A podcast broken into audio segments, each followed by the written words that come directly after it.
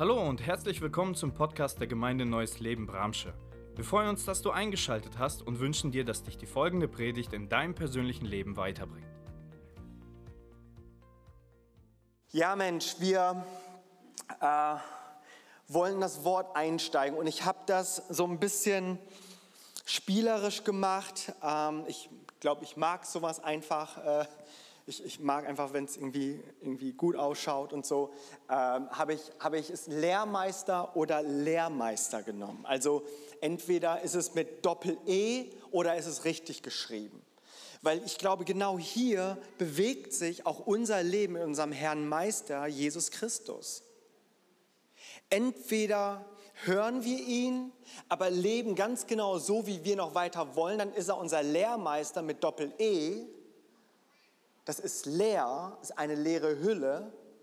Oder aber wir bewegen uns dahin, dass wir sagen, du bist wahrhaftig der Lehrmeister und ich bin dein Lehrling.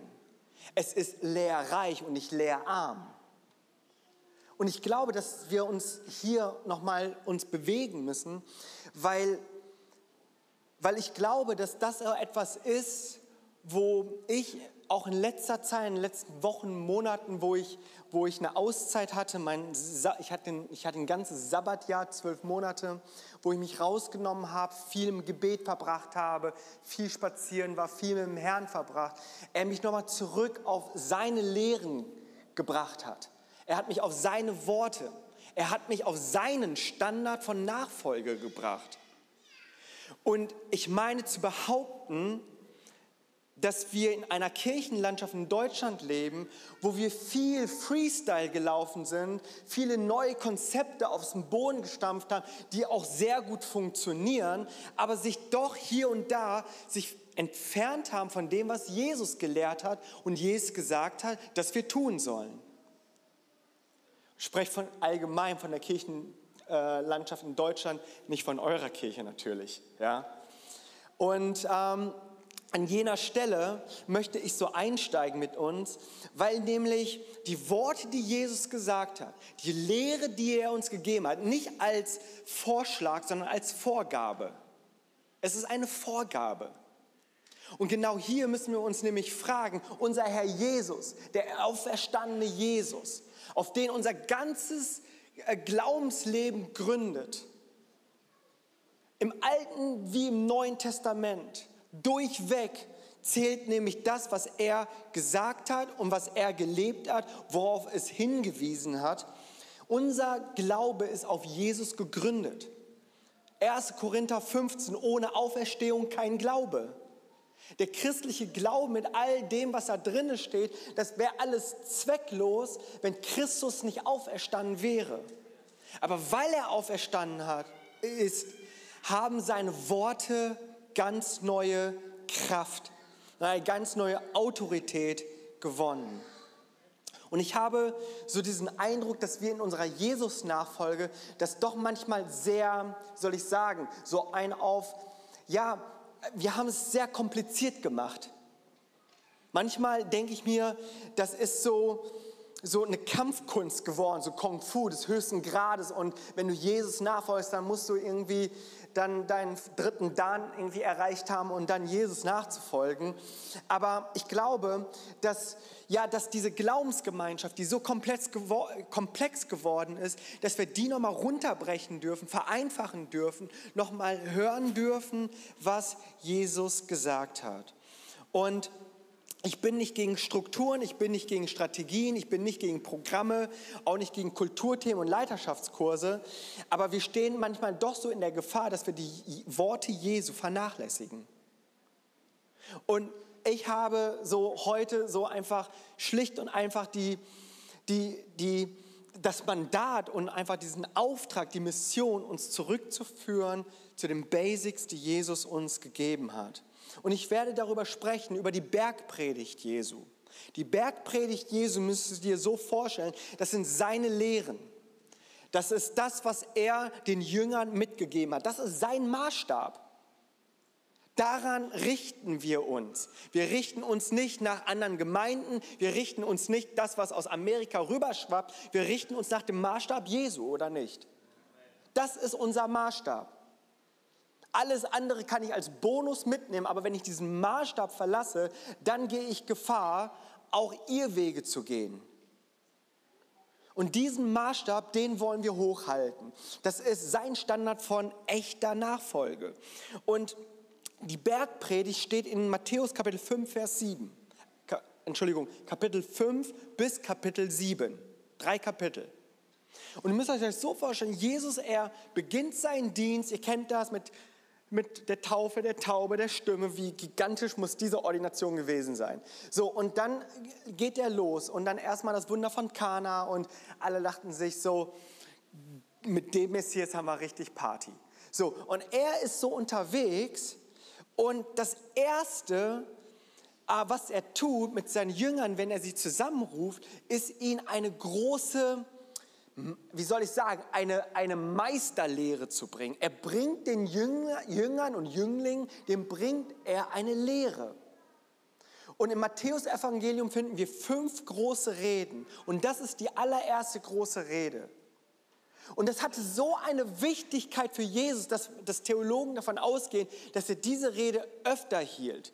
Weil wir finden das auch im Lukas-Evangelium, das ist ein, bisschen ein anderer Ort, es ist nicht ganz auf dem Berg, eher auf dem Plateau.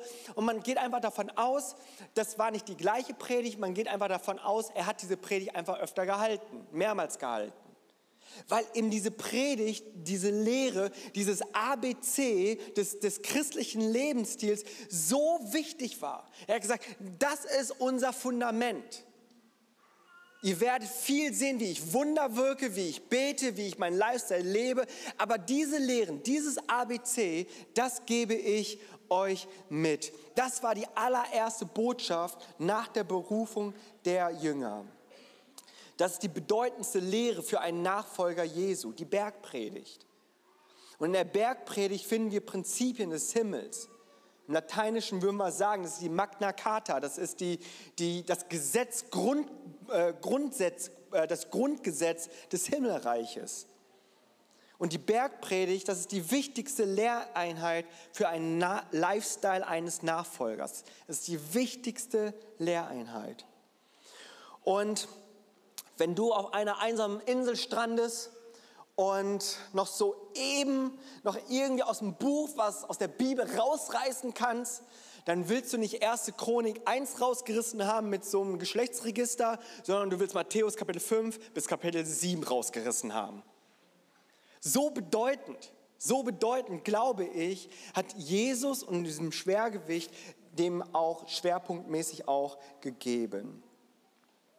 Und wenn wir Jesu lehren, nicht beim Wort nehmen, beziehungsweise nicht ernst nehmen, weil ich werde gleich so ein bisschen auf die Bergpredigt eingehen und da gibt es natürlich schon Stellen, wo er sagt, dass wenn dich dein Auge verführt, dass du es rausreißen sollst und deine Hand abhacken sollst. Wir müssen das Wort nicht wörtlich die, an dieser Stelle nehmen, aber ernst nehmen.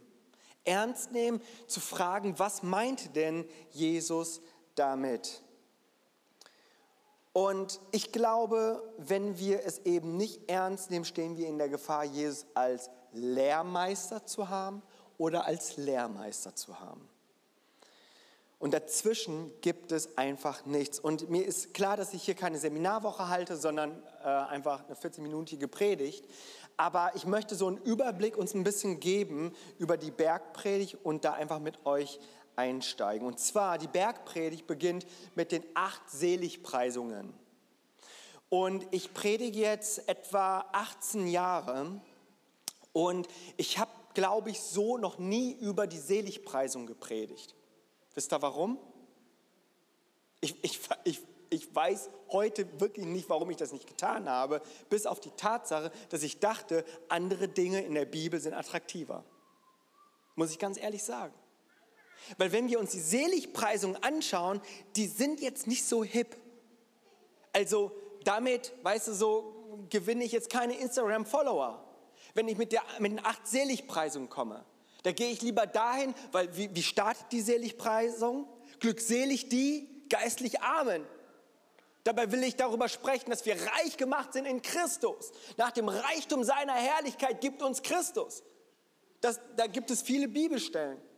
Denn wer will das schon hören, dass, dass diejenigen glücklich sind, gesegnet sind, die, die geistlich arm sind. Und doch ist das die Lehre Jesu gewesen. Das war, das war seine Lehre. Seine, seine große Rede beginnt er damit, dass glückselig all jene sind, die geistlich arm sind. Das muss uns mal klar werden. Der hat nicht gesagt, so, ey, wenn ihr mir folgt, dann ist alles easy, ja, alles Friede, Freude, Eierkuchen. Das wird so richtig locker. Ihr werdet hier mit mir die beste Zeit eures Lebens haben. Uns ist, glaube ich, da vergessen gegangen, dass die Jünger, alle Jünger Jesu, an einem Märtyrertod gestorben sind. Und hier fragt er und hier sagt er, glückselig die Armen im Geist, denn ihrer ist das Reich der Himmel. Und ich muss sagen, ich bin so aus meiner Zeit, äh, aus meiner, aus meiner Meditations- und Kontemplationszeit rausgekommen, wo ich gesagt habe, mir ist egal, was ich denke und was ich denke ist gerade in und cool und hip. Er hat gesagt, so, das spielt überhaupt keine Rolle. Ich will wissen, was Jesus, was ihm wichtig ist und was er betont hat. Und wenn er hier sagt, und ich werde nicht auf alle Punkte eingehen und so, ich, ich habe da eigentlich viel zu viel in meinen Notizen, aber aber ich, ich frage mich, wieso sind wir davon abgekommen, dass wir jene Dinge, in jenen Dingen zu verharren, die Jesus uns gegeben hat? Habe mich gefragt, ist das uns zu einfach? Ist uns das zu billig? Ist das nicht attraktiv genug? Oder ist das nur was für Anfänger? Denken wir, dass wir in unserer fortgeschrittenen westlichen Welt eine bessere Form von Christusnachfolge haben? Denken wir das? Weißt du, und ich musste da an Saul auch denken, der auch gute Absichten hat in 1 Samuel 15. Der warten sollte und konnte nicht warten, war das Volk, weil der Gruppendruck so groß wurde. Und wenn du es mal positiv siehst, Saul hatte richtig Leadership gezeigt. Er hat dann geopfert und das Beste hatte er geopfert. Aber daher ist dieser ganz, ganz berühmte Vers entsprungen aus 1 Samuel 15, 22. Gehorsam ist besser als Schlachtopfer. Und ich glaube, wir leben in einer Generation, in einer postmodernen Welt, wo Schlachtopfer, dass wir die wirklich gut leben und auch mögen. Wir mögen es so, es pompös zu machen, es nochmal richtig, einfach nochmal krachen zu lassen. Und wir, wir, wir, wir lassen an Schlachtopfer die besten Tiere. Wir investieren Geld, die besten Lichter, einen Hazer. Und weißt du so, ich liebe das auch alles.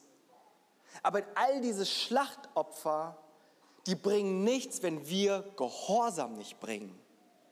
Gehorsam, es geht um Gehorsam, Gehorsam ist besser als Schlachtopfer. Ich gebe ein Beispiel, weißt du so, ich war früher kein guter Schüler. Ich habe mein Abitur mit Ach und Krach irgendwie hinter mich gebracht und ich jedes Jahr, jedes Jahr, wie ich mich erinnern kann, war immer spannend, ob Jimmy Hong die nächste Schulklasse erreichen wird. Also ich, ich war, weißt Drama pur, ja. Also ich habe das Korean Drama erfunden, wenn du so willst. Und weißt du, wir, wir jedes Jahr dann immer kurz vorm Zeugnis, ne, immer bange und da habe ich wahrscheinlich das Beten gelernt. Und dann immer so gedacht, so nein, wie kann ich denn jetzt machen? Und dann gab es immer klassisch eine Sache, was der Lehrer oder Lehrerin gesagt hat. Und zwar, ihr dürft noch, wenn du zwischen zwei Noten stehst, darfst du noch einen Aufsatz oder noch eine Rede halten, so einen Aufsatz halten, mündlich. Und unser eins, der dann wirklich das halbe Jahr verschlafen hat, immer so mich gemeldet und gesagt, I go for it. Ja, weil ich wusste, ich brauche unbedingt die vier und nicht die fünf auf dem Zeugnis. Weiß nicht, wie viel Reden ich dann in jedem Fach wahrscheinlich dann halten musste. Auf alle Fälle habe ich dann immer meinen Aufsatz dann gehalten und die Leute, die Schüler, die waren begeistert, die haben applaudiert und ich dachte mir so, yes, ich habe es abgerissen, ich habe es geschafft. Aber wisst ihr, was am Ende des Zeugnisses dort stand? Gerade mal eine Vier. Aber diese vier, diese Schlachtopfer, dieses extra Opfer, das ich gebracht habe, ich dachte so, yo, ja, Dabei waren alle anderen, die gehorsam waren, besser waren, bei irgendwo eins oder zwei. Aber Schlachtopfer sahen in diesem Moment so viel besser aus. Ich wünschte mir, ich hätte dieses Prinzip von Gehorsam ist besser als Schlachtopfer auch in meiner Schulzeit besser erkannt. Und alle Eltern sagen hier wahrscheinlich Amen. Du kannst die Aufnahme ja deinem Kind vorspielen. Es ist eine Gehorsamsfrage. Es ist eine Gehorsamsfrage. Und ich glaube, dass wir neu wieder eine Demut gewinnen müssen. Dass unsere Ideen, unsere Konzepte, dass wir diese hinten anstellen und Gott bitten, dass er uns seinen Weg zeigt. Zeig uns deinen Weg. Seinen Weg der Nachfolge, seinen Weg von Kirche. Und ich glaube, die Bergpredigt ist genau der Punkt, dass es eben darum geht, dass wir nicht so werden wie die Welt und nicht so uns anpassen wie die Welt und dem Zeitgeist, sondern dass wir nach den Prinzipien des Himmels funktionieren. Und ich habe gesagt, ich werde das rauf und runter predigen im Land Deutschland, wo ich gesagt habe, lass uns die Bergpredigt wieder hochhalten. Ein Ruf wieder zurück. Und es ist auch in einer Eigenmotivation, Matthäus 5, Vers 19, also in der Bergpredigt. Da heißt es, wer nun eines von diesen, also von diesen Seligpreisungen, kleinsten Geboten auflöst, das ist das neue Gebot, das er uns gibt, und die Leute so lehrt, der wird der Kleinste genannt werden im Reich der Himmel. Wer sie aber tut und lehrt, der wird groß genannt werden im Reich der Himmel. Und ich habe gesagt, alright, okay Meister, ich werde es lehren.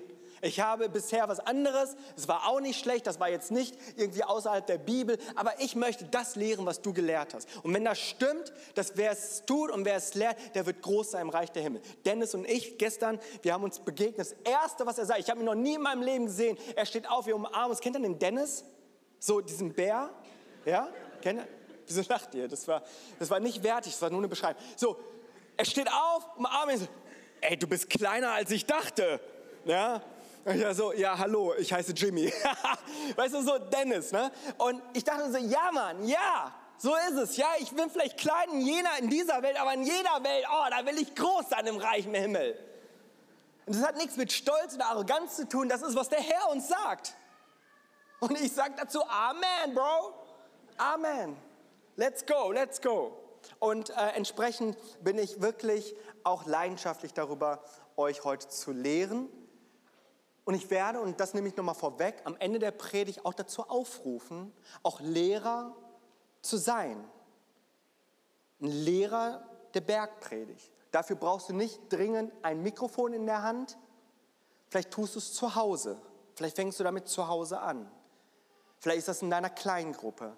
Aber ich glaube, wir können uns heute damit eins machen.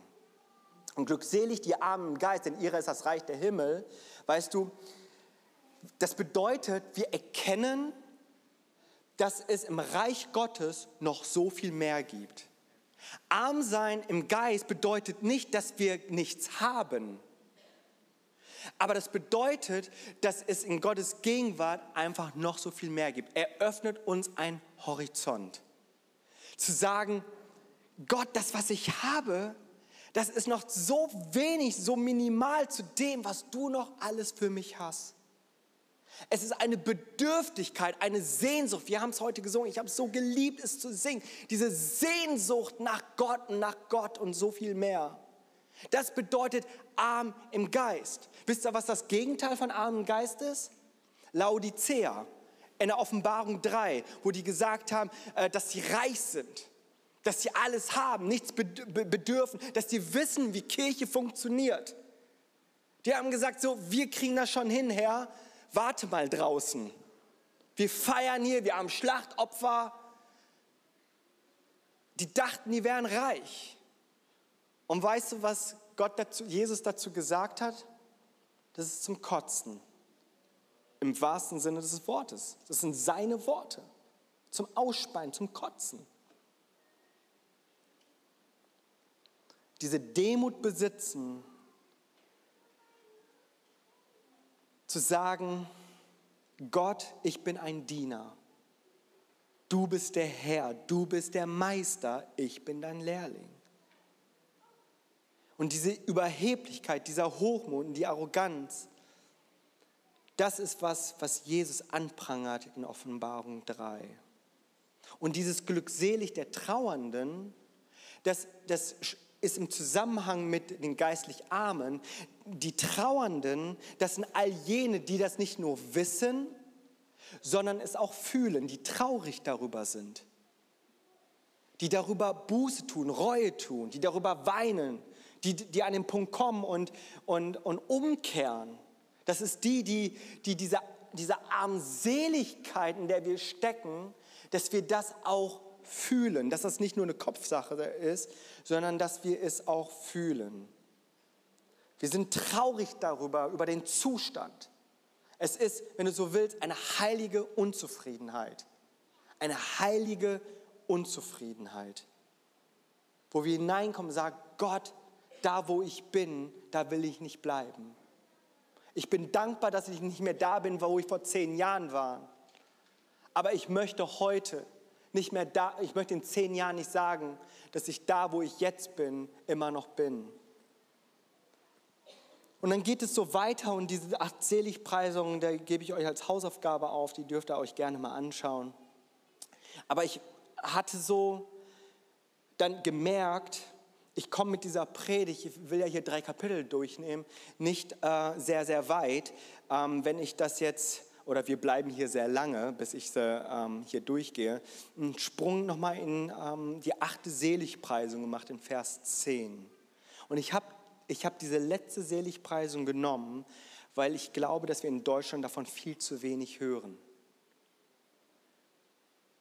Glückselig die um Gerechtigkeit willen Verfolgten, denn ihrer ist das Reich der Himmel. Glückselig seid ihr, wenn sie euch schmähen und euch verfolgen und alles böse lügnerisch gegen euch reden werden, um meinetwillen. Freut euch und jubelt, denn euer Lohn ist groß in dem Himmel.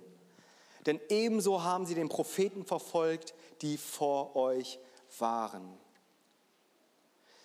Wenn die Welt dich hasst wegen Jesus, dann ist das biblisch, okay?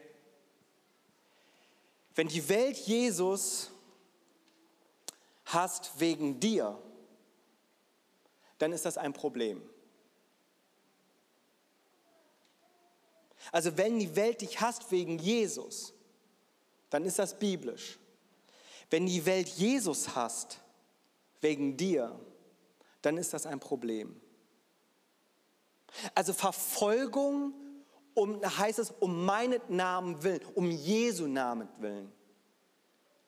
Wir sollen als Christen nicht verschmäht werden, verfolgt werden, weil wir komisch sind, weil wir irgendwie nur religiös sind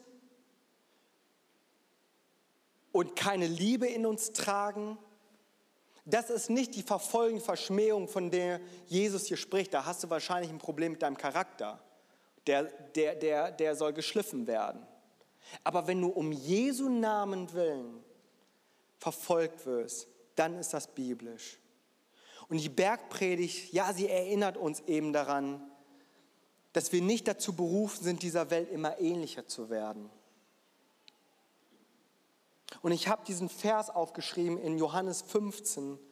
Da geht es nämlich auch darum, dass das äh, Weinstock und die Reben kennt ihr, wer in mir und ich in euch und ähm, wie der Vater mich geliebt hat, so liebe ich euch. Kennt ihr?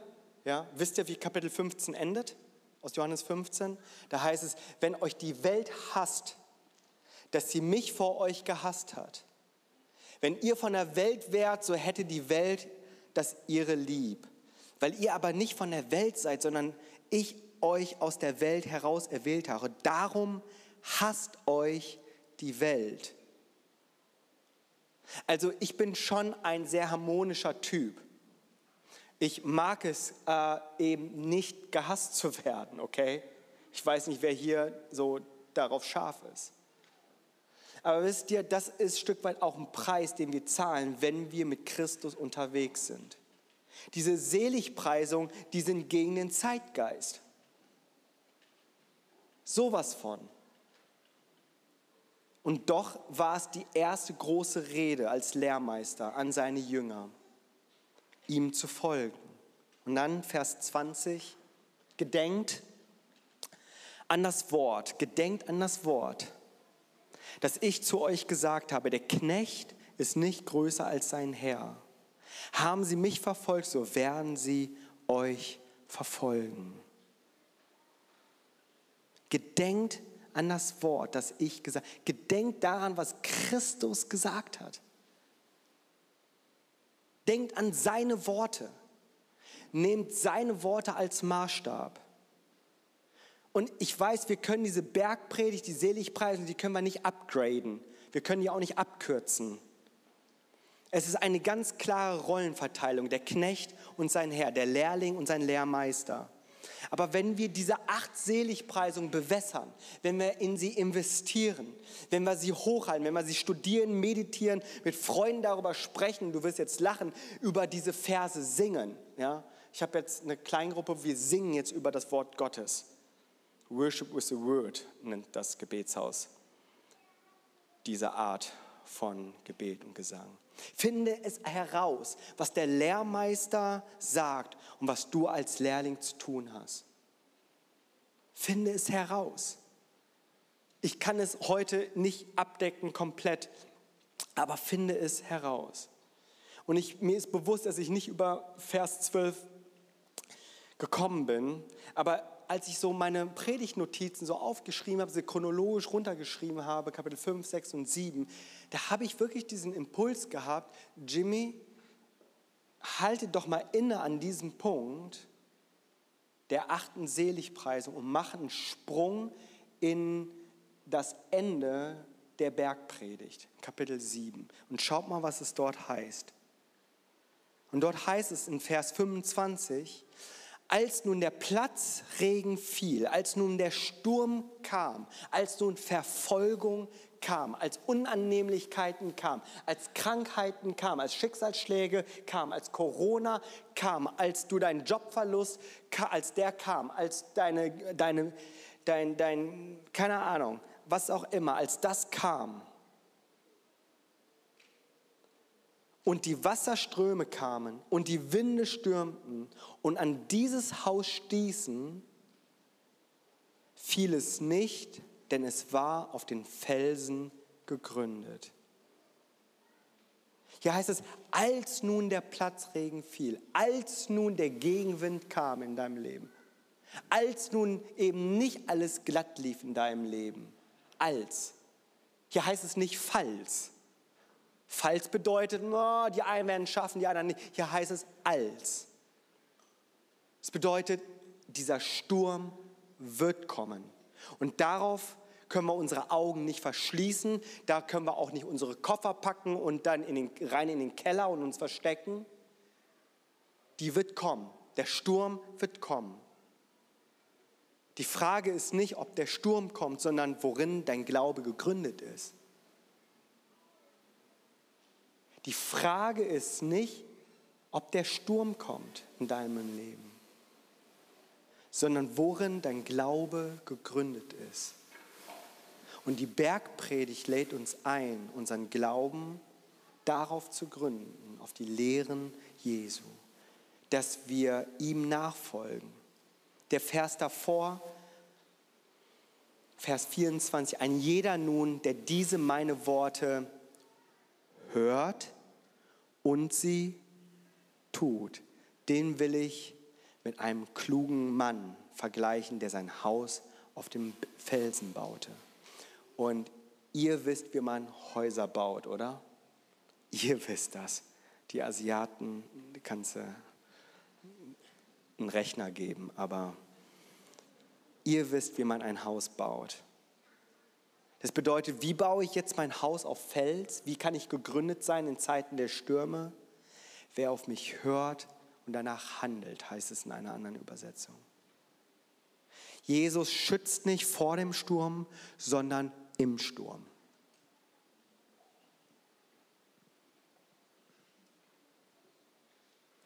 Jesus gibt dir nicht die Kraft für den Kampf, sondern er gibt dir Kraft im Kampf. Er ist derjenige, der mittendrin steht. Und die Schrift sagt ganz klar, dass Stürme kommen werden. Ich wünschte, ich könnte heute als Prediger sagen, macht euch keine Sorgen. Ja? So alles, alles wird locker, lässig laufen, die Butter wird wieder günstiger. Aber weißt du, es werden Stürme kommen. Und die Bibel ist da sehr, sehr klar darüber. Und wisst ihr, wir befinden uns ja hier erst in Matthäus 5. Geh mal weiter bis Offenbarung. Da werden wir Stürme haben, das sind biblischen Ausmaßes. Und da wollen wir wissen, dass wir fest gegründet sind in Jesus. Dass wir mit unserer Jesus-Nachfolge nicht Freestyle gegangen sind, sondern dass wir sein Wort als Maßstab genommen haben. Dass, dass wir seinen Standard als Jesus-Nachfolge genommen haben. Und Stürme, sie sind hässlich, sie machen aber auch leider keinen Bogen um uns und um unser Leben. Sie gehören mit dazu in unseren Beziehungen, Finanzen, in unserer Welt, geopolitische Ereignisse, Naturkatastrophen, nenn es was, wie du willst. Christus, er kommt wieder und er kommt bald. Er kommt bald. Maranatha. Und aus der Schilderung der Schrift wissen wir, dass es Zeit ist und dass es Zeit ist, dass wir seine Worte ernst nehmen. Seine Worte ernst nehmen. Und deswegen bauen wir unseren Glauben auf die Lehren von Jesus, stehen fest in seinem Wort und in seinen Zusagen. Wisst ihr, und Jesus beendet dann diese Bergpredigt, diese großartige Lehre. Dazwischen ist übrigens noch Gebet und Fasten. Also wirklich, Dienstag sollte diese Hütte hier voll sein. Weil du lebst nach der Bergpredigt. Ich bin so froh, als ich das gehört habe, dass es das noch gibt, dass Kirchendenken, das Gebet und Fasten wichtig ist. Das ist, das ist mittendrin in Kapitel 6. Im Überblick hast du dann nach diesen Seligpreisungen, heißt es, ihr seid das Salz und das Licht der Erde. Viele Evangelisten und viele Missionseinsätze beginnen es gerade dort in dem Vers 13. Ihr seid das Licht der Welt. Aber wisst ihr, dieser Vers beginnt eigentlich schon in Vers 3 mit den Seligpreisungen. Dann heißt wenn du die Seligpreisung, wenn du das als Lifestyle hast, dann bist du Salz und Licht. Und dann geht es später weiter mit sechs äh, No-Gos, sechs Sachen, die du nicht tun sollst. Das sind dann moralische Sachen, da sind dann, dass du nicht falsch äh, schwören sollst und so weiter. Und dann gibt es fünf Sachen, die du tun sollst, unter anderem Gebet und Fasten. Und ich möchte mit euch aber auf das auf, auf Mic Drop nenne ich das, ja, wo Jesus sein Mikrofon fallen lässt, okay? Äh, das ist nämlich in Vers 28, habe ich aus der Übersetzung das Buch. Als Jesus alles gesagt hatte, was er seinen Nachfolgern einschärfen wollte, gab es eine heftige Reaktion. Und ich weiß nicht, während ich das rede, ob ich das in dir gerade auch bewirke. Und ich habe gesagt, ich bin ein harmonischer Typ, aber ich nehme das in Kauf. Es gab eine heftige Reaktion. Die Menschenmassen, die ihm zugehört hatten, waren erschüttert über seine Aussagen, über das, Achtung, was er als verbindliche Lehre für seine Schüler festlegte. Er ist der Meister. Er ist der Lehrmeister und wir seine Lehrlinge. Es ist eine verbindliche Lehre für seine Schüler. Und die Bergpredigt, die steht ja am Anfang des Matthäusevangeliums und damit möchte ich abschließen. Sie steht am Anfang des Matthäusevangeliums, aber ich dachte mir, die Bergpredigt, die endet auch mit dem Matthäusevangelium. So nennen wir das nicht, aber so wie ich das gelesen habe in Matthäus 28, ganz zum Schluss, Vers 19 und 20. So geht nun hin, macht zu Jüngern alle Völker. Haben wir das in der Bergpredigt? Ihr seid das Salz der Erde und das Licht. Und tauft sie auf den Namen des Vaters, des Sohnes und Heiligen Geistes. In Achtung, und lehrt sie, alles zu bewahren, was ich euch befohlen habe. Und lehrt sie, alles zu befolgen. Das bedeutet, es ist hören und tun. Hören und tun. Hören und lehren. Tun und lehren. Lehrt sie alles halten, was ich euch befohlen habe. Und siehe, ich bin bei euch alle Tage bis an das Ende der Weltzeit. Amen. Lass uns gemeinsam aufstehen. Ich fragte eingangs, Lehrmeister oder Lehrmeister? So haben wir angefangen, wisst ihr noch? In meinem Aufruf möchte ich dich fragen, Lehrling oder Lehrling? Und weißt du, ich bin selber noch so weit entfernt von dem, was Jesus uns aufgetragen hat. Es war ein Jahr in meinem Sabbatjahr, wo ich so viel Buße getan habe, so viel auf Knien war, Reue getan habe, studiert habe.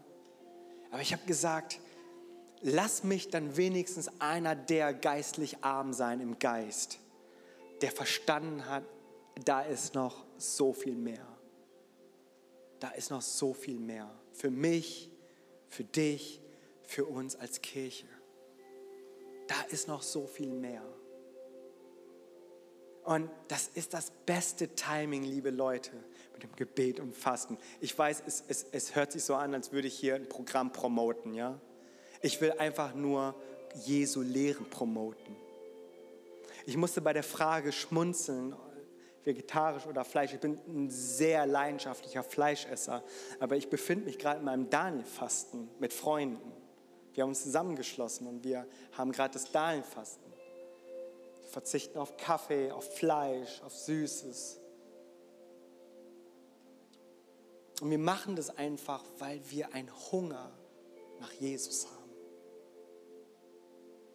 uns rausnehmen wollen aus dem Alltäglichen und Jesus suchen, lernen, überführen lassen. Überführen lassen. Wir hoffen, die Predigt hat dich angesprochen. Solltest du noch Fragen haben, dann freuen wir uns, von dir zu hören. Send uns gerne eine E-Mail an info@gnl-bramsche.de. Gott segne dich.